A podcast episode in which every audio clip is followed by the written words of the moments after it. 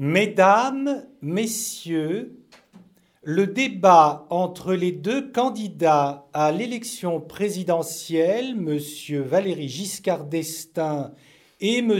François Mitterrand, ouvre la campagne électorale à l'ORTF pour le second tour de cette élection. Son importance est à la mesure de l'enjeu. Le 19 mai, vous élirez l'un de ces deux candidats président de la République. C'est donc un grand événement sans précédent à la télévision française.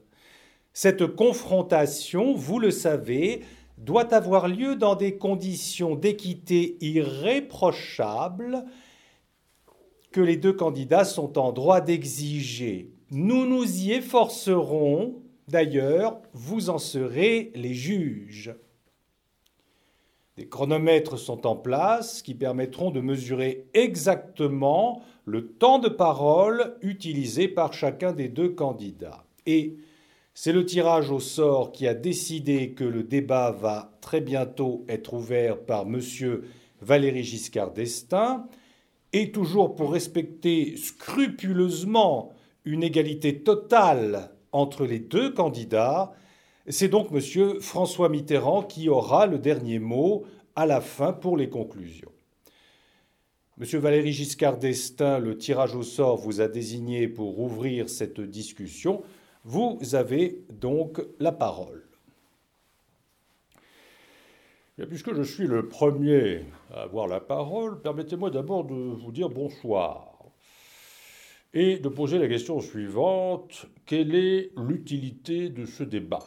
À quoi peut-il servir?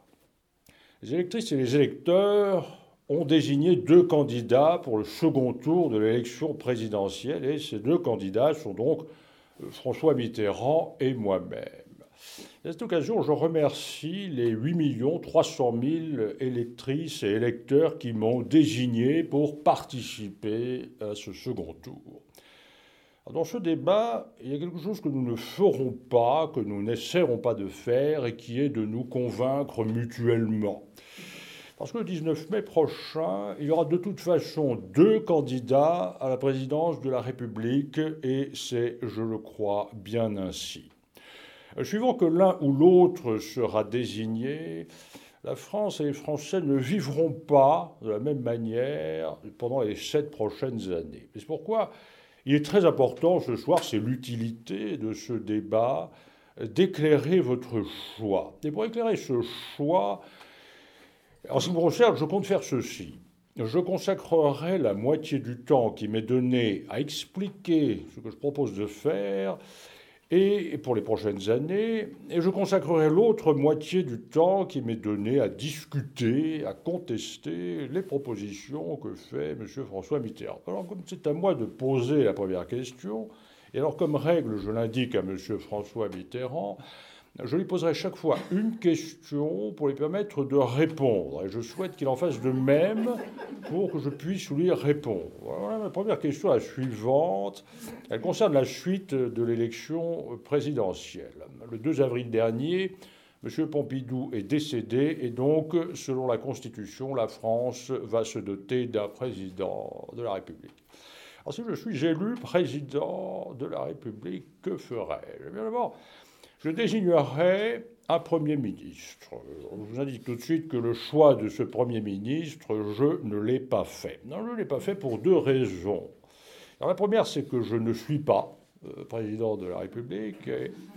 la seconde, c'est que dans la désignation du Premier ministre, je compte tenir compte de la volonté qu'auront exprimée euh, les Français. C'est pourquoi j'attends de connaître les résultats de l'élection pour choisir euh, ce Premier ministre. Avec ce Premier ministre, suivant la Constitution, nous composerons un gouvernement. Ben, ce gouvernement sera composé pour l'essentiel d'hommes nouveaux, d'hommes jeunes, et il devra également comporter un certain nombre de femmes. Et ce gouvernement se mettra au travail tout de suite. Il travaillera avec qui? Il travaillera avec la majorité parlementaire.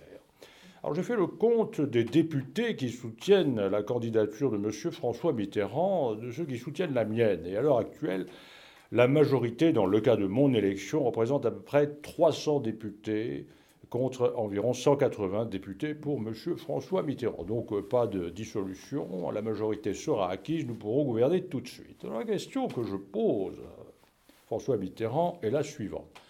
S'il est élu président de la République, à quelle date la France aura-t-elle à la fois un gouvernement et une majorité permettant à ce gouvernement de travailler?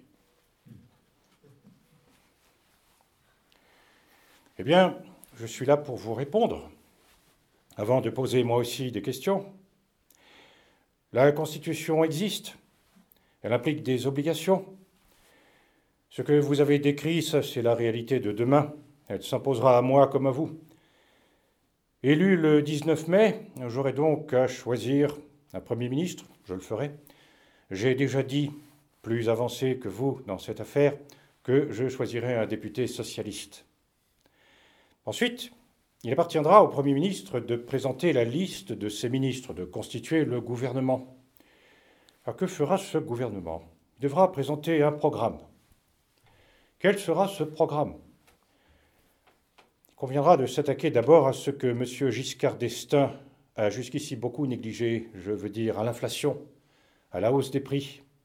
Il faudra véritablement tenter d'arrêter cette sorte de débandade qui fait que le gouvernement actuel accepte tout et n'importe quoi, de peur peut-être de se compromettre ou de prendre ses responsabilités, ou bien alors parce qu'il estime que l'inflation profite aux intérêts de ceux qui lui sont chers. Ce plan anti-inflation sera donc soumis aux députés. Les députés l'accepteront ou le refuseront. Il est évident que si l'Assemblée nationale ne devait pas accepter ces orientations, elle serait dissoute, comme le prévoit euh, la Constitution. Oui, alors c'est ça le point important. Et je trouve qu'ici, euh, en venant ici, j'écoutais la radio dans mon auto et que M. Marchais parlait très clairement et indiquait qu'il y aurait, selon lui, sept ministres communistes au gouvernement. Alors, votre gouvernement, il faut être honnête, vous serez conduit à demander la dissolution de l'Assemblée nationale. Engagement qui figure dans le programme commun que j'ai apporté ici, d'ailleurs, avec le texte de la Constitution. Euh, votre premier gouvernement devra nécessairement, c'est son engagement, ne s'appuyer que sur la majorité de gauche issue du suffrage universel. Et vous savez que cette majorité n'existe pas à l'Assemblée nationale. Donc il faut être clair.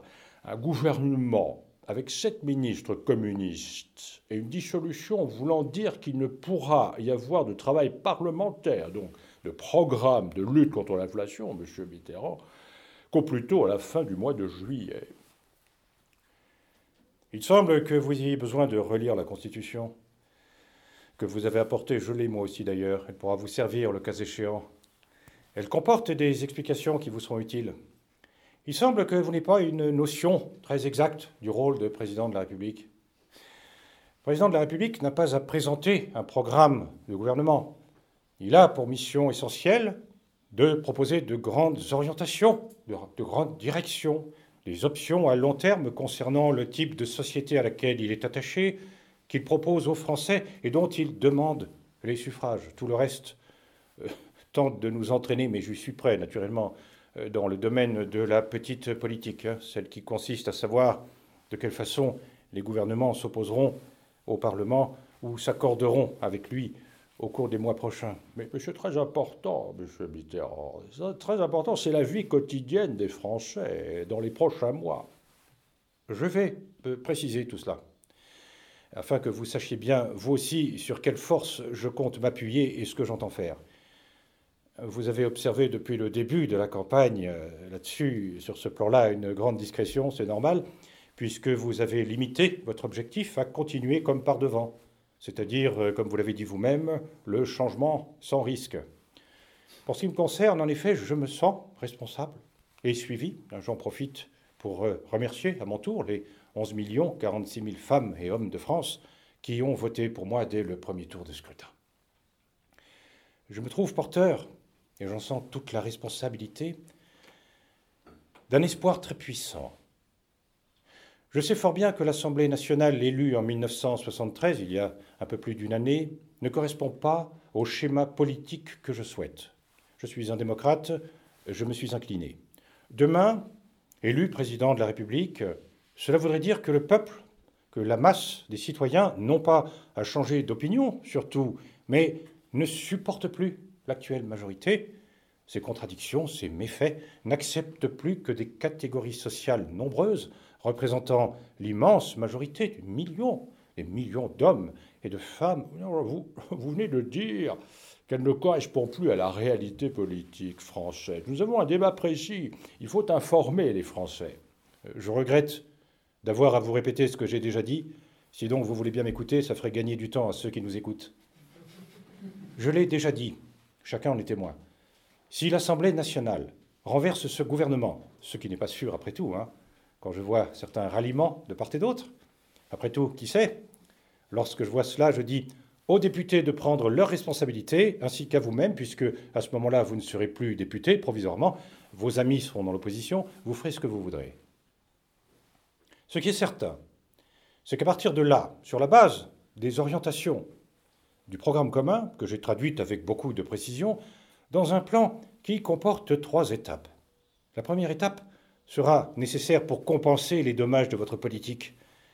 Et enfin, ensuite, j'espère bien que nous attaquerons aux structures afin de permettre une politique de progrès, celle qui n'a pas été faite pendant trop longtemps. Oui, alors, je commence par noter, c'était la première question que je vous avais posée, il a été assez long d'obtenir la réponse, hein, il faut le reconnaître.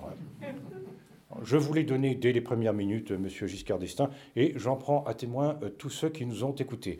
J'ai tout de suite dit que l'Assemblée nationale serait dissoute si elle renversait le gouvernement. Non, vous, avez dit ensuite que cette Assemblée nationale ne correspondait plus, n'est-ce pas, à ce que vous souhaitiez ou à ce que souhaitait la majorité de l'opinion française. Oui, si je suis élu, ce sera évident. Bon, si vous êtes élu, ce sera évident. Et donc vous dissoudrez l'Assemblée nationale. Alors la chose simple qu'il fallait dire, si elle renverse le gouvernement, faut-il vous le préciser une fois de plus? Non, non, non. Si elle est ce qu'elle est. Si elle renverse le gouvernement. C'est la Constitution qui s'applique. Euh, lisez-la. Vous devriez moderniser vos lectures. Lisez la Constitution. Alors, Monsieur Mitterrand, s'il fallait lire la Constitution, je vous indique que ce n'est pas le cas.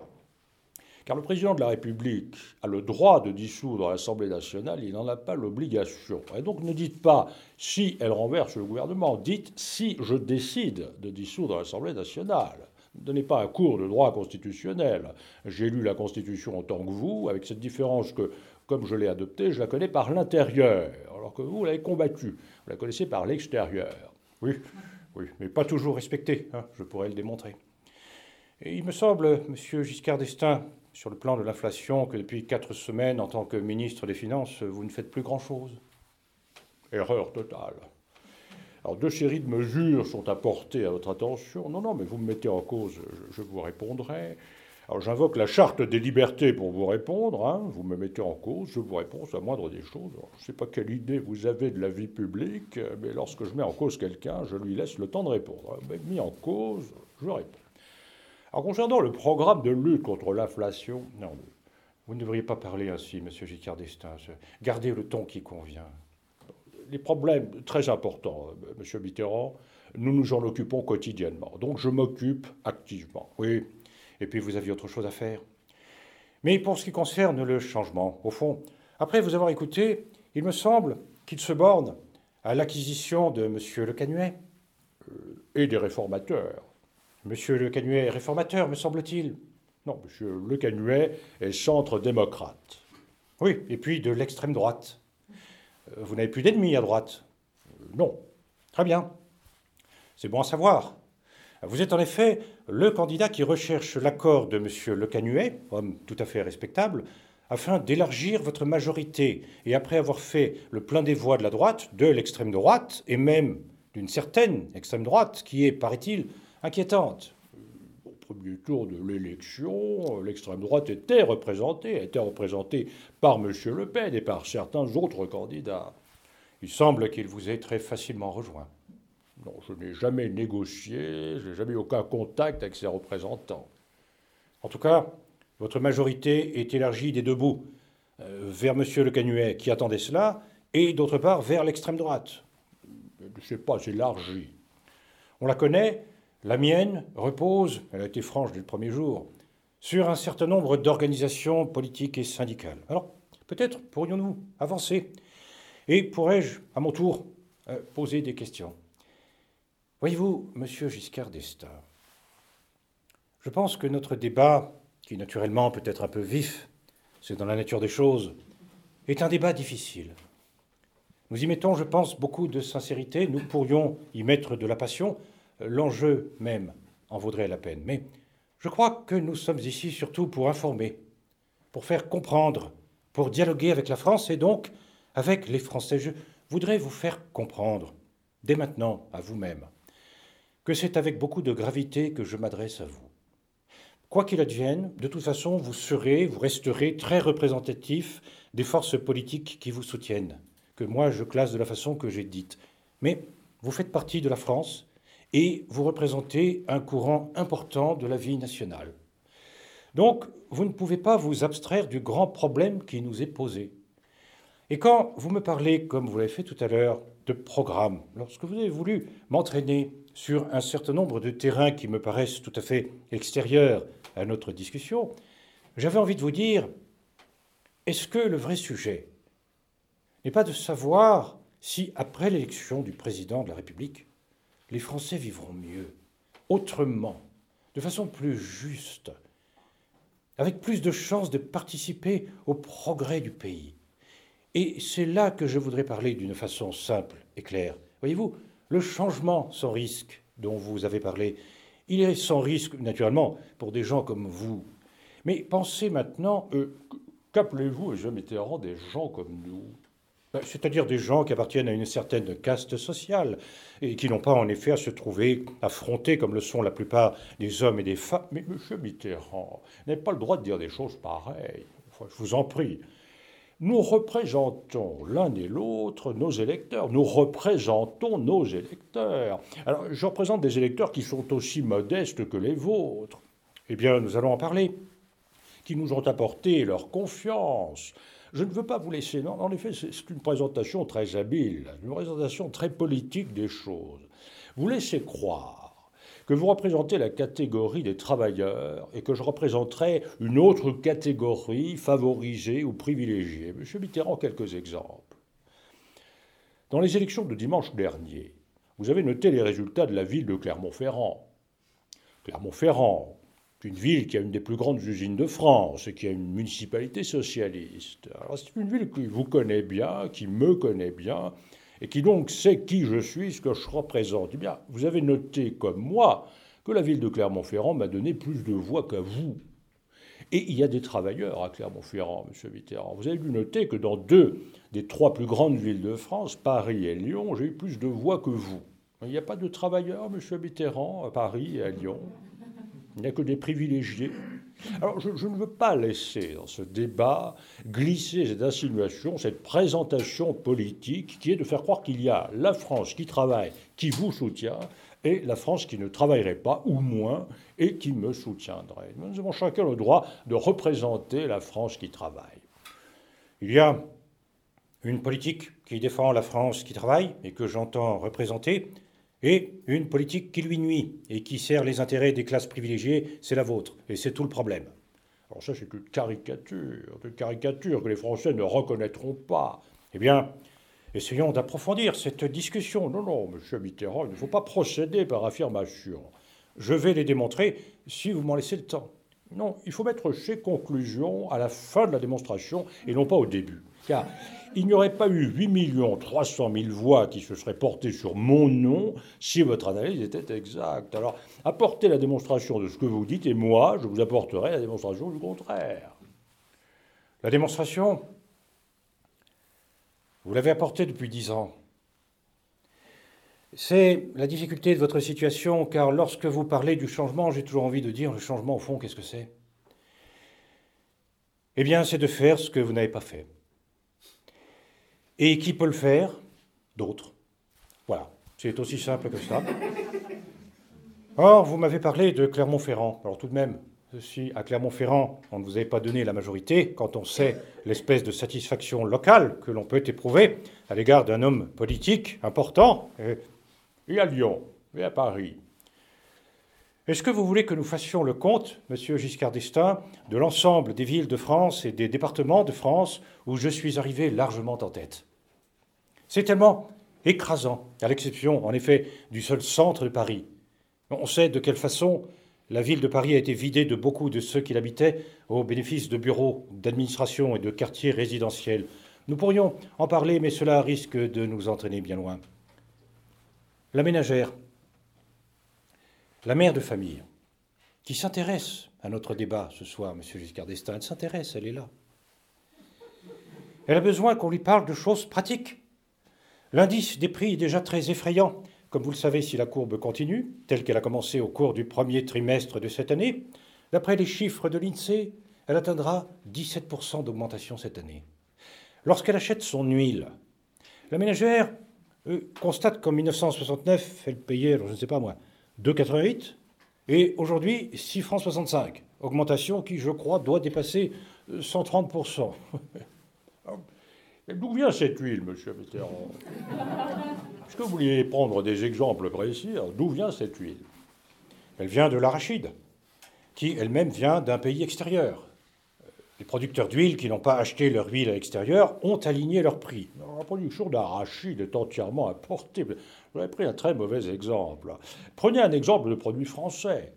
L'arachide, nous n'y pouvons rien. Vous connaissez le Sénégal comme moi. Vous savez fort bien que les prix de l'arachide ont été décuplés. Et que c'est un pays, vous savez bien, que toute huile, d'où qu'elle vienne, même lorsqu'elle ne vient pas de l'étranger, se trouve alignée sur le même prix. Ce qui revient à dire que même lorsqu'il n'y a pas d'explication, l'explication que vous donnez, de toute façon, on va à la hausse et vous n'y faites rien. Eh bien, la ménagère, la mère de famille qui achète le lait, qui achète tous les produits de première nécessité. Ensuite, se rend compte des immenses difficultés qu'elle a, par exemple, lorsqu'elle habite dans un quartier éloigné, pour placer son enfant dans une école maternelle, puis pour lui trouver un premier emploi, même lorsqu'il a obtenu le diplôme d'un institut technologique, parce qu'on n'a pas reconnu les équivalences nécessaires. Il sort de l'université, de, l'école du peuple, alors naturellement, il est moins bien soigné que s'il sortait d'une école commerciale, vers laquelle on aura dirigé quelques subventions. À partir de là, c'est l'angoisse quotidienne. Il ne faut pas faire le catalogue des problèmes, M. Mitterrand, il faut faire le catalogue des solutions. Le risque pour eux, c'est que tout continue comme ça a commencé. Or, l'explication, c'est que vous n'avez pas consacré aux équipements sociaux, à l'hôpital, à la maison de retraite pour les personnes âgées, à l'école, les sommes que vous auriez pu leur consacrer après avoir constaté que la richesse de la France, qui est le fruit du travail de tous, est confisquée par une minorité. C'est ce que je voulais dire. Alors, euh, M. Mitterrand a recensé les difficultés quotidiennes des Français. Les difficultés quotidiennes des Français existent naturellement. Le gouvernement, moi-même, sommes efforcés au cours des dernières années de remédier à ces difficultés quotidiennes des Français. C'est ce que nous voulons faire, c'est apporter des solutions plus larges et plus amples encore à ces difficultés. Alors M. Mitterrand part d'un raisonnement sur le passé. J'aurais préféré, et je lui ai dit, parler de l'avenir. Je n'arrive pas à le faire parler de l'avenir, c'est impossible. Il parle toujours du passé. L'élection présidentielle, pourtant, c'est le choix des sept prochaines années. Ce n'est pas le choix des sept dernières années. Alors M. Mitterrand a l'air de dire que dans la répartition de cette richesse économique créée, nous n'avons fait aucun effort pour que cette richesse aille vers les plus défavorisés. chacun sait que c'est faux. Entre 1962 et 1973, il y avait en 1962 24% d'ouvriers qui possédaient une voiture automobile. Et en 1973, il y en a 90% chose heureuse, chose positive qui montre le progrès du niveau de vie des Français. La télévision, vous qui regardez la télévision, alors il y avait, à l'heure actuelle, il y en a 83%, c'est-à-dire la même proportion. Voilà. En 1960, parmi les ménages ouvriers, il y avait 14% de Français qui avaient la télévision. maintenant, à l'heure actuelle, 83%, la même proportion que dans la catégorie des cadres supérieurs, ce qui montre bien qu'il y a eu, et c'est heureux, c'est naturel d'ailleurs, un progrès considérable du niveau de vie en France. Voici quelques exemples. La création du SMIC, remonte à 1969.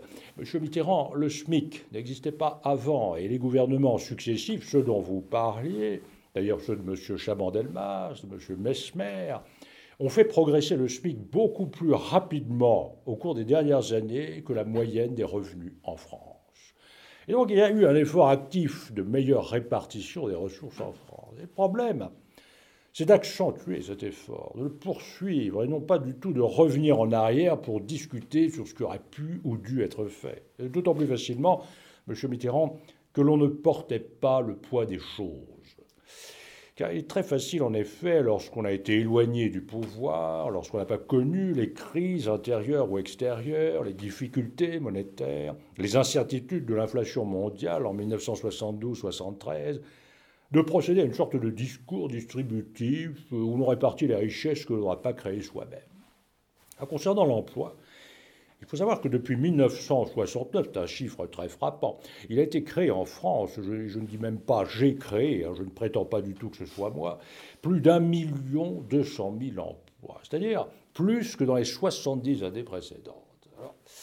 Mais par contre, je sais très bien que ce progrès social de la France, nous ne pouvons le faire que dans une France prospère et non pas dans une France désorganisée. Or, dans votre programme, il y a la désorganisation de l'économie française. Votre futur Premier ministre, je ne sais pas si c'est lui, M. Gaston Defer, a écrit hier qu'il n'y aurait que neuf nationalisations au début. Alors vous savez très bien que c'est inexact. J'ai là le programme sous les yeux. Il y a neuf nationalisations industrielles. Il y a ensuite la nationalisation de secteurs entiers, comme le secteur du crédit, comme le secteur des assurances, comme le secteur des sociétés de portefeuille, donc ce n'est pas neuf nationalisation, c'est bien davantage. Et dès le départ, vous créerez le désordre des structures économiques en France, sans aucun profit ni pour le progrès économique, ni pour le progrès social. Il n'y a pas un Français à l'heure actuelle qui puisse croire que c'est en collectivisant l'économie française qu'on accélérera son développement.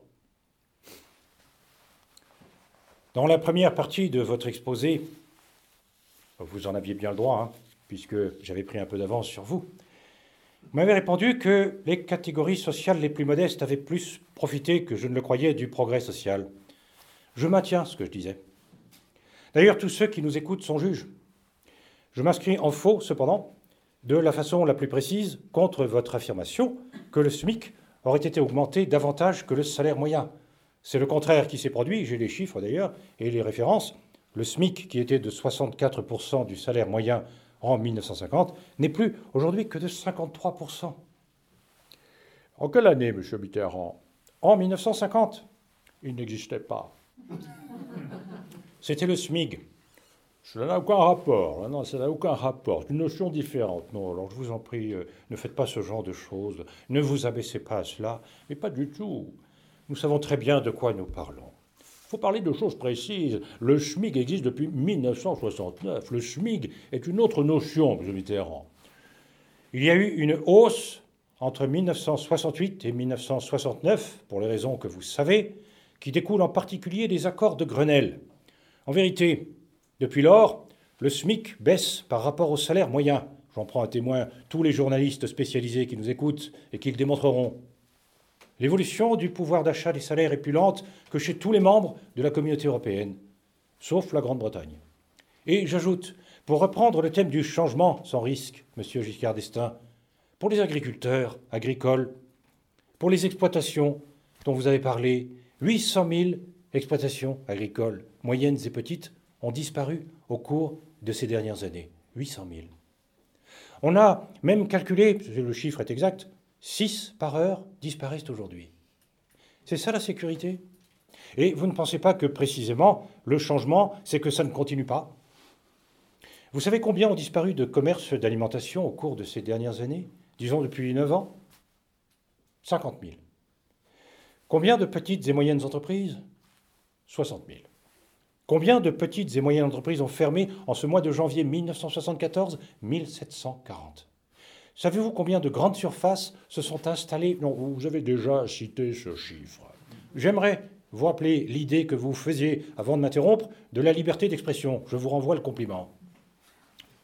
M. Mitterrand, vous cherchez à égarer cette discussion sur le passé. Alors, les Français les Français ne veulent pas refaire l'élection de 1965, ils veulent faire l'élection de 1974. Changer, c'est ne pas continuer comme avant. Et avant, c'est maintenant. Vous êtes encore ministre des Finances. Il s'agit donc de savoir s'il faut vous garder pour continuer cette politique que je viens de décrire, ou bien s'il faut changer. On ne change pas de politique sans changer les hommes. Je constate, par exemple, qu'en 1963, vous excluez les commerçants, les artisans, les travailleurs indépendants et les travailleurs agricoles de la possibilité d'avoir une retraite à 60 ans. Alors je veux simplement redire que le changement, c'est de ne pas vous permettre de continuer une politique antisociale. Eh bien, parlons des nationalisations, si vous le voulez bien. Vous dites que c'est l'enfer, pour reprendre une expression qui n'est pas de vous, que c'est la faillite, la ruine du secteur privé.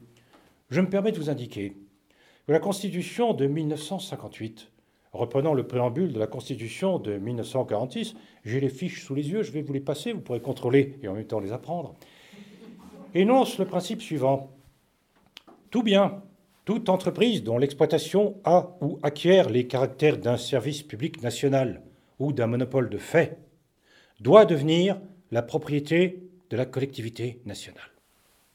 Et c'est en raison de ce principe constitutionnel que figure dans notre préambule que le général de Gaulle, d'ailleurs, les 4 et 5 mars 1945, devant l'Assemblée de l'époque, a prononcé un discours dont le titre était ainsi rédigé L'État doit tenir les leviers de commande, et dans lequel il disait, contre votre avis d'aujourd'hui, Oui, nous affirmons que c'est le rôle de l'État d'assurer lui-même la mise en valeur des grandes sources d'énergie, charbon, électricité, pétrole, ainsi que les principaux moyens de transport, ferrés, maritimes, aériens et les moyens de transmission dont tout le reste dépend. C'est lui qui doit disposer du crédit de manière à pouvoir diriger l'épargne nationale vers les vastes investissements qu'exigent de pareils développements et d'empêcher que des groupements d'intérêts particuliers, d'intérêts particuliers, hein, vous, vous entendez à distance ces mots, puissent contrarier l'intérêt général. Et puis, monsieur Giscard d'Estaing, il y a des réussites, hein, vous les connaissez, vous vous en félicitez parfois. La réussite de Renault, qui porte nos exportations si loin, la réussite d'EDF GDF, qui est citée en exemple sur le marché européen. Vous êtes hors d'état de faire une politique qui puisse véritablement défendre les intérêts généraux contre un certain nombre d'intérêts particuliers. Je prends l'exemple de l'affaire Dassault. En 1936, on a nationalisé l'armement. On a nationalisé l'aviation civile, qui n'est pas dangereuse. On aurait pu dire que ce n'était pas nécessaire. Eh bien, ce qui n'est pas nationalisé aujourd'hui, ce sont les avions militaires qui appartiennent à M. Dassault, tandis qu'on commence à favoriser sa capacité de produire des avions civils. Le Mercure, que vous avez subventionné par 500 millions de francs, pour obliger Air Inter à absorber la production de cet avion qui ne semble pas avoir de grandes facilités commerciales. Vous venez de financer des avions d'assaut et de disperser, de liquider, de gaspiller les fonds publics. Ce n'est pas logique, ce n'est pas correct. Permettez, de toute façon, c'est à moi d'avoir la parole. Vous voulez me la rendre, vous préférez la reprendre? Non, non, je la reprends tout de suite parce que je ne peux pas vous laisser répandre des insinuations de votre part. Non, non, pas des insinuations, des affirmations et des accusations. Oui, des affirmations d'allure insinuante. pas du tout. Très ferme, cela figure dans les textes officiels. Absolument, absolument. Ce qui prouve encore que nous ne cachons rien. Ah, vous savez très bien, euh, nous aidons l'aviation civile, parce que si nous n'aidions pas l'aviation civile, il n'y aurait pas d'aviation civile française. À Toulouse, on construit le Concorde. Vous avez dit qu'il fallait aider le Concorde. Et je m'étonne qu'un homme comme vous trouve une telle attitude critiquable. Non, ce que je trouve critiquable, c'est que cela serve les intérêts d'une seule personne. Nous ne versons jamais d'argent, comme vous le dites, à une seule personne. Et je ne me propose pas de, nationalité, de nationaliser d'entreprise si je suis élu président de la République. Parfait. Alors vous laisserez cette entreprise gagner sur l'argent des contribuables des sommes considérables? Non, nous ferons en sorte qu'il ne soit jamais accordé de subventions ou d'aides que pour des projets précis, sur des justifications contrôlées, notamment contrôlées par les services techniques et financiers, ce que nous avons toujours fait jusqu'ici. J'ai noté que dès qu'il s'agissait de parler de l'avenir, vous ne pouviez pas en parler. Vous n'en parlez pas, M. Mitterrand. A déjà une heure que nous sommes ici. Je demanderai au gouvernement de nationaliser les entreprises, les neuf entreprises industrielles qui détiennent un secteur clé de l'économie d'une façon monopolistique, avec une indemnisation des actionnaires parfaitement honnête. Et ce que je peux vous dire, monsieur Giscard d'Estaing, c'est qu'en l'espace de 20 ans, tous les porteurs auront échangé leurs titres, n'y perdront rien, et cela coûtera un milliard par an. Et si vous voulez faire vérifier ces chiffres d'ici dimanche en 8, vous pourrez le faire. Ce sont des calculs que j'ai faits et que je soumets à l'opinion publique. Alors 20 ans, ça veut dire 20 milliards au total. Alors nous allons faire le calcul ensemble. Sur 20 ans, il y a un taux d'intérêt, Monsieur Mitterrand. Celui que vous remboursez la dernière année, vous lui versez un taux d'intérêt? Ben, Vous n'allez pas le faire attendre 20 ans. Je tiens à vous préciser qu'en l'espace de 20 ans, cela coûtera 2 milliards. Ah bon? C'était un milliard tout à l'heure. Vous devriez m'écouter jusqu'au bout. La polémique ne servira pas à notre entretien. Non, mais il faut éclairer les chiffres. Un milliard entrera en compensation chaque année pour que ces actions gardent leur valeur. Ça coûtera un milliard afin de permettre à l'État de se comporter honnêtement à l'égard de tous les porteurs. Les choses sont claires ainsi. D'ailleurs, cela a été appliqué comme cela au cours des nationalisations de 1945 et vous savez fort bien que dans un certain nombre d'entreprises, les porteurs s'en sont fort bien trouvés. Donc il ne s'agit pas de nous égarer. Alors, je dis que le problème pour les Français, c'est que le changement leur permette non seulement d'espérer, mais aussi de construire autre chose. Non seulement sur le plan des revendications matérielles, mais aussi sur le plan de la qualité de la vie, sur le plan de la redistribution d'une croissance nationale qu'ils ont fabriquée de leurs mains et avec leur esprit, et dont ils ne reçoivent que la petite part. Voilà l'accusation que je fais à l'égard de votre politique. M. Mitterrand, j'ai compris. Il a fallu du temps pour le comprendre. Ça ne paraît pas un point essentiel que pour vous, le changement se réduisait à me voir partir du ministère de l'économie et des finances. C'est un changement, ce n'est pas un changement considérable. Pour ma part, je pense que le changement, ça consiste à conduire l'économie, le développement, le progrès social des Français dans d'autres directions. Alors, je note parce que c'est très important, n'est-ce pas, qu'il est impossible avec vous d'avoir un débat sur l'avenir. C'est impossible. C'est un débat de contentieux sur le passé. Vous êtes un homme qui est lié au passé par toutes vos fibres. Et lorsqu'on parle de l'avenir, on ne peut pas vous intéresser. Monsieur Mitterrand, le changement avec moi, c'est que si je suis élu président de la République, on cessera de parler du passé, y compris avec vous, que j'espère avoir le plaisir de rencontrer, et qu'on parlera des problèmes d'avenir de la France, parce que c'est celui-là qui m'intéresse. Je ne crois pas que les Français, à l'heure actuelle, euh, ça les passionne de savoir ce que vous auriez fait euh, comme ministre des Finances en 1960. C'est très intéressant comme sujet, mais ce n'est pas sur quoi ils comptent organiser leur vie future. Euh, ce qui les intéresse, c'est de savoir qu'on ne continuera pas la croissance de la France en lui faisant subir une vague de nationalisation et de bureaucratie. D'ailleurs, les grands pays socialistes voisins l'ont parfaitement compris, puisqu'ils ont rayé de leur programme partout ces objectifs. D'ailleurs, vous ne le maintenez dans le vôtre, c'est tout à fait clair, que sous la pression insistante de vos grands alliés communistes. Parce que vous savez très bien que dans une économie moderne, ouverte, européenne, la nationalisation ou la bureaucratisation ne font pas progresser l'économie ou le progrès social, vous le savez autant que moi. Ah, ce qui m'intéresse, moi, c'est de dire ceci. Il est fondamental, par exemple, de développer l'égalité des chances pour les jeunes Français. C'est fondamental, beaucoup plus intéressant que de savoir ce qui s'est passé en 1962, M. Mitterrand. Ce dont je parle depuis le début, c'est le débat que vous avez fui. Ah bon, alors vous en parlez mezza voce parce que je n'ai rien entendu. Le changement, c'est de faire autre chose que ce que vous avez fait pour rétablir la justice sociale c'est ça. Alors il faut dire quoi? Eh bien, il faut donc faire une politique de justice sociale. Alors je suis encore en retard sur vous, M. Mitterrand, laissez-moi parler. Donc, c'est de développer l'égalité des chances pour les jeunes Français. Ce qui veut dire que le problème de l'éducation, le problème de la formation, par exemple, sera au centre des préoccupations du futur président de la République si je suis élu.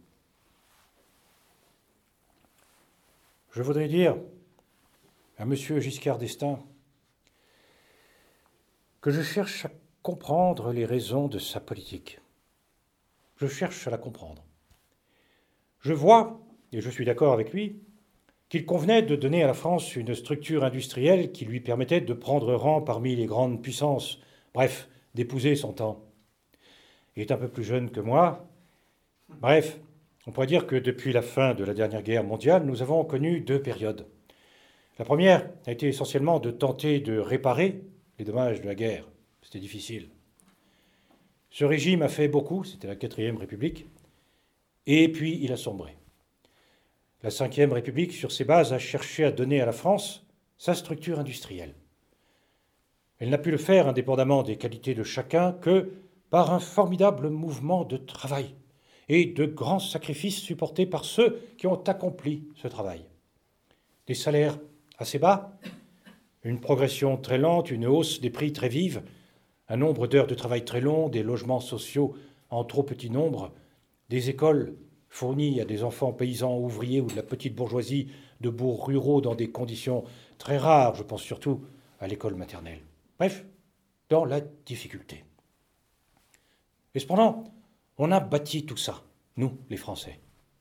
On a bâti tout ça. C'est ce que vous appelez à juste titre la croissance. Encore faut-il donner un sens humain à cette notion de croissance. La France est devenu plus riche parce qu'il faut le dire, ça ce n'est pas de la polémique entre nous, on s'y est tous mis. Et quand je dis on s'y est tous mis, pensons surtout à tous ceux qui ont mis la main à la pâte, qui en ont été les véritables artisans.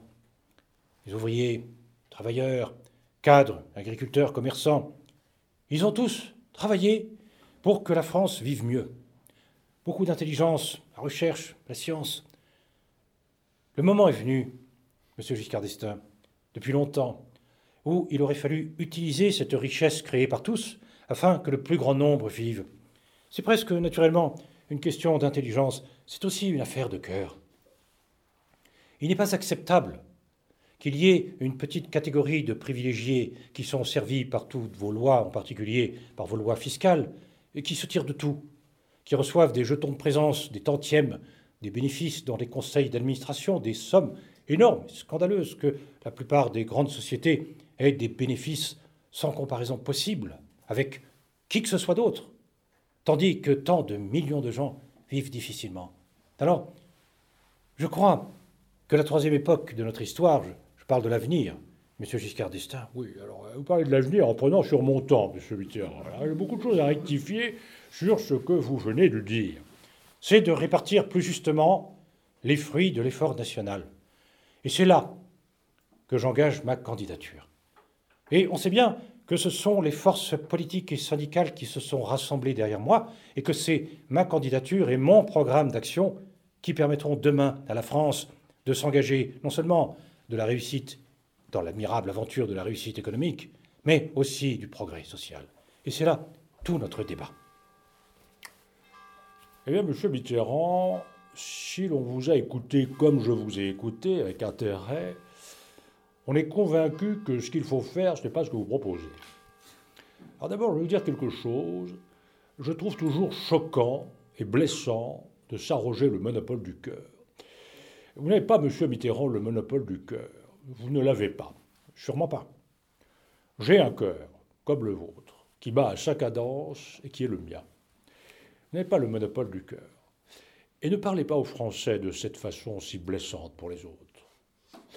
Alors concernant ce qui a été fait au cours des dernières années, nous avons, la collectivité française, à travailler. Vous avez reconnu vous-même qu'elle avait travaillé dans la bonne direction, puisque en quelques années, nous avons fait de notre pays un pays moderne. Je suis convaincu que si je suis élu président de la République, les personnes âgées, les travailleurs au SMIC, les jeunes, M. Mitterrand, connaîtront les mêmes réalisations que celles que vous ambitionnez de faire. Vraiment, moi, je ferai ces réalisations à partir d'une économie en progrès. Alors que vous, vous avez l'idée étrange en vérité de vouloir faire ces réalisations à partir d'une économie brisée. Il n'y a pas de progrès social en France si nous ne continuons pas à développer une économie moderne. Et l'erreur, à mon avis, fondamentale de la politique que vous proposez, parce qu'enfin nous sommes un peu dans l'avenir, dans ce point du débat, l'erreur fondamentale, c'est de briser l'instrument c'est-à-dire de proposer aux Français un programme de gestion économique dont aucun pays comparable ne veut, parce qu'ils ont observé la mise en œuvre de pareilles techniques et de pareilles solutions, et ils savent très bien que cela arrête le progrès économique. Alors moi, mon ambition, parce qu'en effet, vous l'avez dit, je suis un homme jeune, et un homme jeune, il a de l'ambition de faire quelque chose, et vous dites toujours que mon ambition, c'est la croissance. Pas du tout. Mon ambition, c'est de servir la justice, monsieur Mitterrand. Et je dirais la servir autant que vous. Si je suis élu, et quand je pense à ce que je voudrais avoir fait, je voudrais avoir amélioré le genre des Français. Donc, M. Mitterrand, personne n'a le monopole du cœur. Personne n'a le monopole de la justice. Car je crois que la justice n'est pas seulement une question de distribution des ressources, c'est une question de contact, d'échange de vues, de savoir ce que chacun aspire à faire, aspire à être, et que c'est dans cette atmosphère nouvelle que sera pour moi le changement, ce n'est pas dans un simple changement de personne. Naturellement, ce n'est pas qu'un simple changement de personne, naturellement. Encore faut-il expliquer une politique. Et je regrette que vous ne m'ayez pas écouté davantage au cours de ces dernières semaines. Il est vrai que vous aviez vous-même autre chose à faire. Euh, vous auriez observé que j'étais le seul parmi les candidats, M. Chaban-Delmas s'y est essayé, à avoir présenté un plan anti-inflation. Prends votre plan anti-inflation. Je vous ai interrompu, M. Mitterrand, parce que vous parlez toujours plus que moi et que j'ai droit à l'égalité du temps de parole. Alors, vous proposez une réduction du taux de la TVA, c'est-à-dire une perte de recettes fiscales. Bon, alors je comprends très bien cette perte de recettes fiscales si vous la compensez par d'autres ressources. J'ai lu votre programme, je l'ai sous les yeux. Il n'y a aucune autre ressource dans votre premier plan. Alors vous accélérez l'inflation à l'intérieur par l'apparition d'un déficit budgétaire et vous organisez, alors c'est tout à fait surprenant, la déflation extérieure par la réévaluation du franc. Et vous proposez également la mise en place immédiate d'un contrôle renforcé des changes. Alors, je me demande comment vous imaginez à la fois que vous allez isoler la France au point de vue monétaire par un contrôle renforcé des changes, organiser le déficit intérieur, le déficit budgétaire, et prétendre réévaluer notre monnaie. En vérité, la diminution de la TVA atteint 3 milliards et non pas 12, comme vous l'avez prétendu dans un précédent débat, parce que vous aviez compté parmi les produits de première nécessité le homard et le caviar. Mitterrand, soyons sérieux. soyons sérieux. Le homard et le caviar ne font pas 9 milliards de francs. Les Français consommateurs le savent parfaitement. Je vous en prie, hein, ne détournez pas la conversation. Ne détournez pas euh, la conversation. Les produits de première nécessité représente 6 milliards par an, donc 3 milliards pour les 6 mois. Et je tiens à ce que, dès qu'on parle de chiffres, vous n'ayez pas des affirmations qui sont contraires à la vérité. Je tiens, vous n'êtes pas prétendre la différence, c'est le homard et le caviar, M. Mitterrand. Allons. Vous les aviez englobés d'une façon très spécieuse, mais peut-être avez-vous cru que c'était aussi nécessaire que la brioche en 1789. Là-dessus, non, mais nous parlons sérieusement.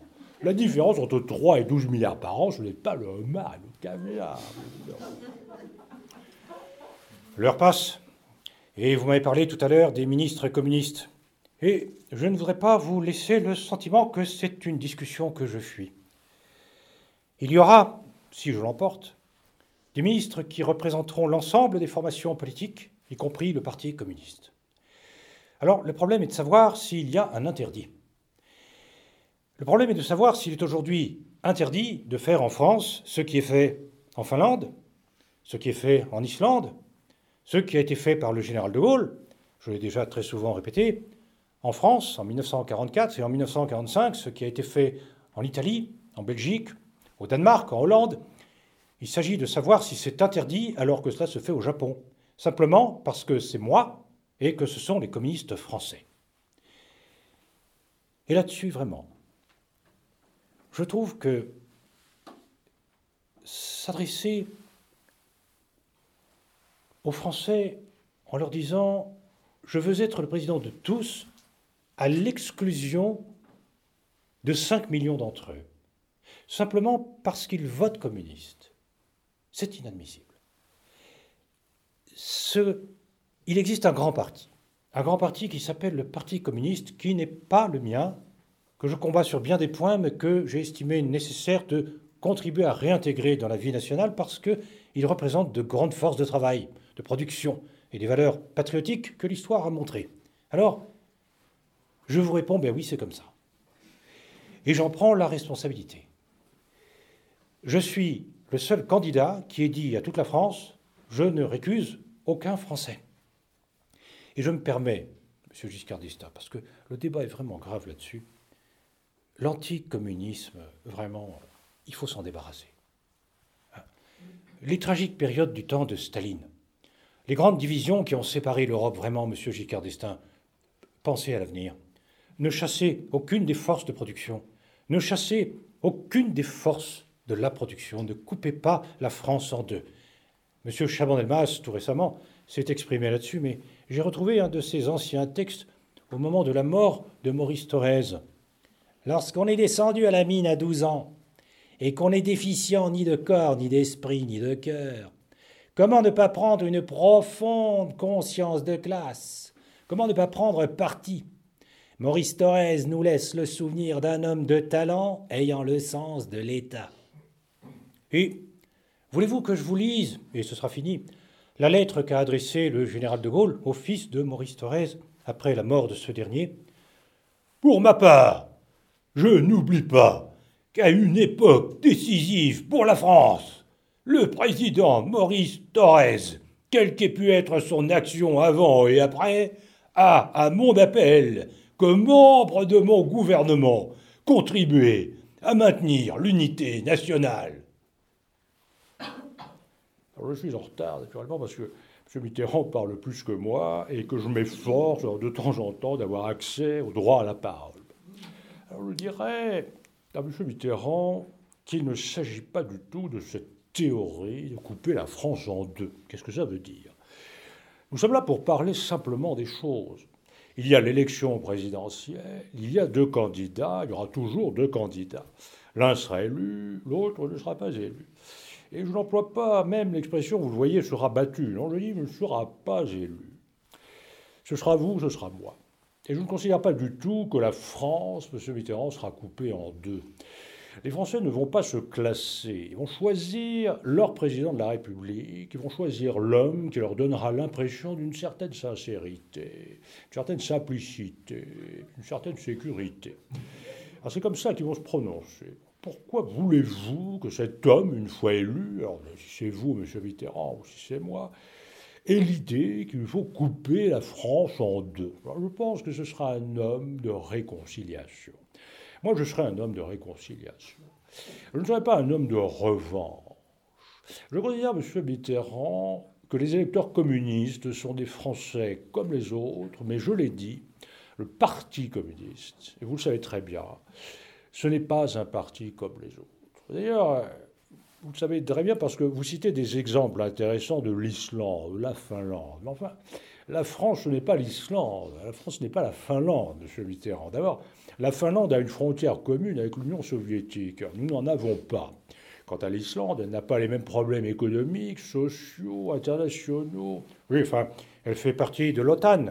Elle fait partie de l'OTAN qui est le traité militaire de l'Atlantique Nord. Hein. Elle est l'allié des Américains. C'est ça. Je répète qu'aucun pays, aucun pays du marché commun, même élargi, n'a à l'heure actuelle de communistes au gouvernement. Même un pays où le Parti communiste est très actif et très influent comme l'Italie n'a jamais eu de ministre communiste au gouvernement. Non pas qu'il ne s'agisse d'hommes qui ne puissent pas faire partie de la représentation nationale. J'ai reçu à mon ministère récemment euh, une délégation du Parti communiste qui venait m'entretenir des problèmes de l'inflation. Je trouve tout à fait normal d'avoir cette discussion avec eux. Mais installer au gouvernement, selon M. Marchais, sept ministres communistes qui auront des secteurs dont certains seront importants, qui seront ou bien l'éducation, bien l'agriculture, les affaires étrangères, ou les forces armées, à moins que vous les excluez peut-être de ces ministères. Installés pendant cinq ans en France, à la tête des grandes administrations nationales, sept ministres communistes, c'est à mon avis un risque qu'un homme d'État ne peut pas prendre. Il peut parfaitement, comme vous, avoir des négociations avec le Parti communiste, il peut demander le soutien du Parti communiste dans telle ou telle circonstance, dans telle ou telle partie de son programme. Mais par contre, installer à des leviers de commande, de responsabilité et de formation six ou sept ministres communistes pendant cinq ans, c'est un risque qu'un homme d'État français ne doit pas prendre. C'est le risque qu'a pris le général de Gaulle. Monsieur Mitterrand, n'invoquez pas trop le général de Gaulle. Rappelez-vous mai 68, Monsieur Mitterrand. Lorsque vous avez déjà voulu faire la même tentative en mai 68, eh, parce que vous aviez songé à faire également un gouvernement avec les communistes, rappelez-vous la sévérité avec laquelle le général de Gaulle s'est exprimé à propos de cette tentative et de ceux qui la menaient. Mais je termine sur ce point. Autant il est souhaitable que des hommes d'inspiration et de formation socialiste puissent participer à des responsabilités au gouvernement, autant il est très grave de prendre le risque, à l'occasion des élections présidentielles, d'installer pour cinq ans dans des postes de responsabilité des ministres communistes. Enfin, je vous dirais franchement, c'est un risque que personnellement, de toute façon, pensant à la France et pensant aux Français, je ne prendrai jamais. Ah, pour la politique étrangère de la France, en deux minutes, hein, je garderai trois minutes pour ma conclusion, ah, pour moi ce qui est très important, c'est d'abord le maintien de l'indépendance et de la grandeur de la France. La France, pour moi, n'est pas un pays quelconque. C'est un pays dont le président de la République doit servir l'indépendance et la grandeur. Mon deuxième objectif, c'est de faire avancer l'Europe. Alors l'Europe est en crise. L'Europe sera en crise l'été prochain et il est très important que le prochain président de la République française puisse conduire une politique européenne pour la France. Enfin, au point de vue de la défense, je suis également très frappé de voir dans ce même document que l'on propose, alors je cite, le désarmement et la neutralisation du centre de l'Europe. Ce qui veut dire que dans ce cas, l'Europe sera une zone désarmée, située entre deux superpuissances dont on n'évoque pas le désarmement.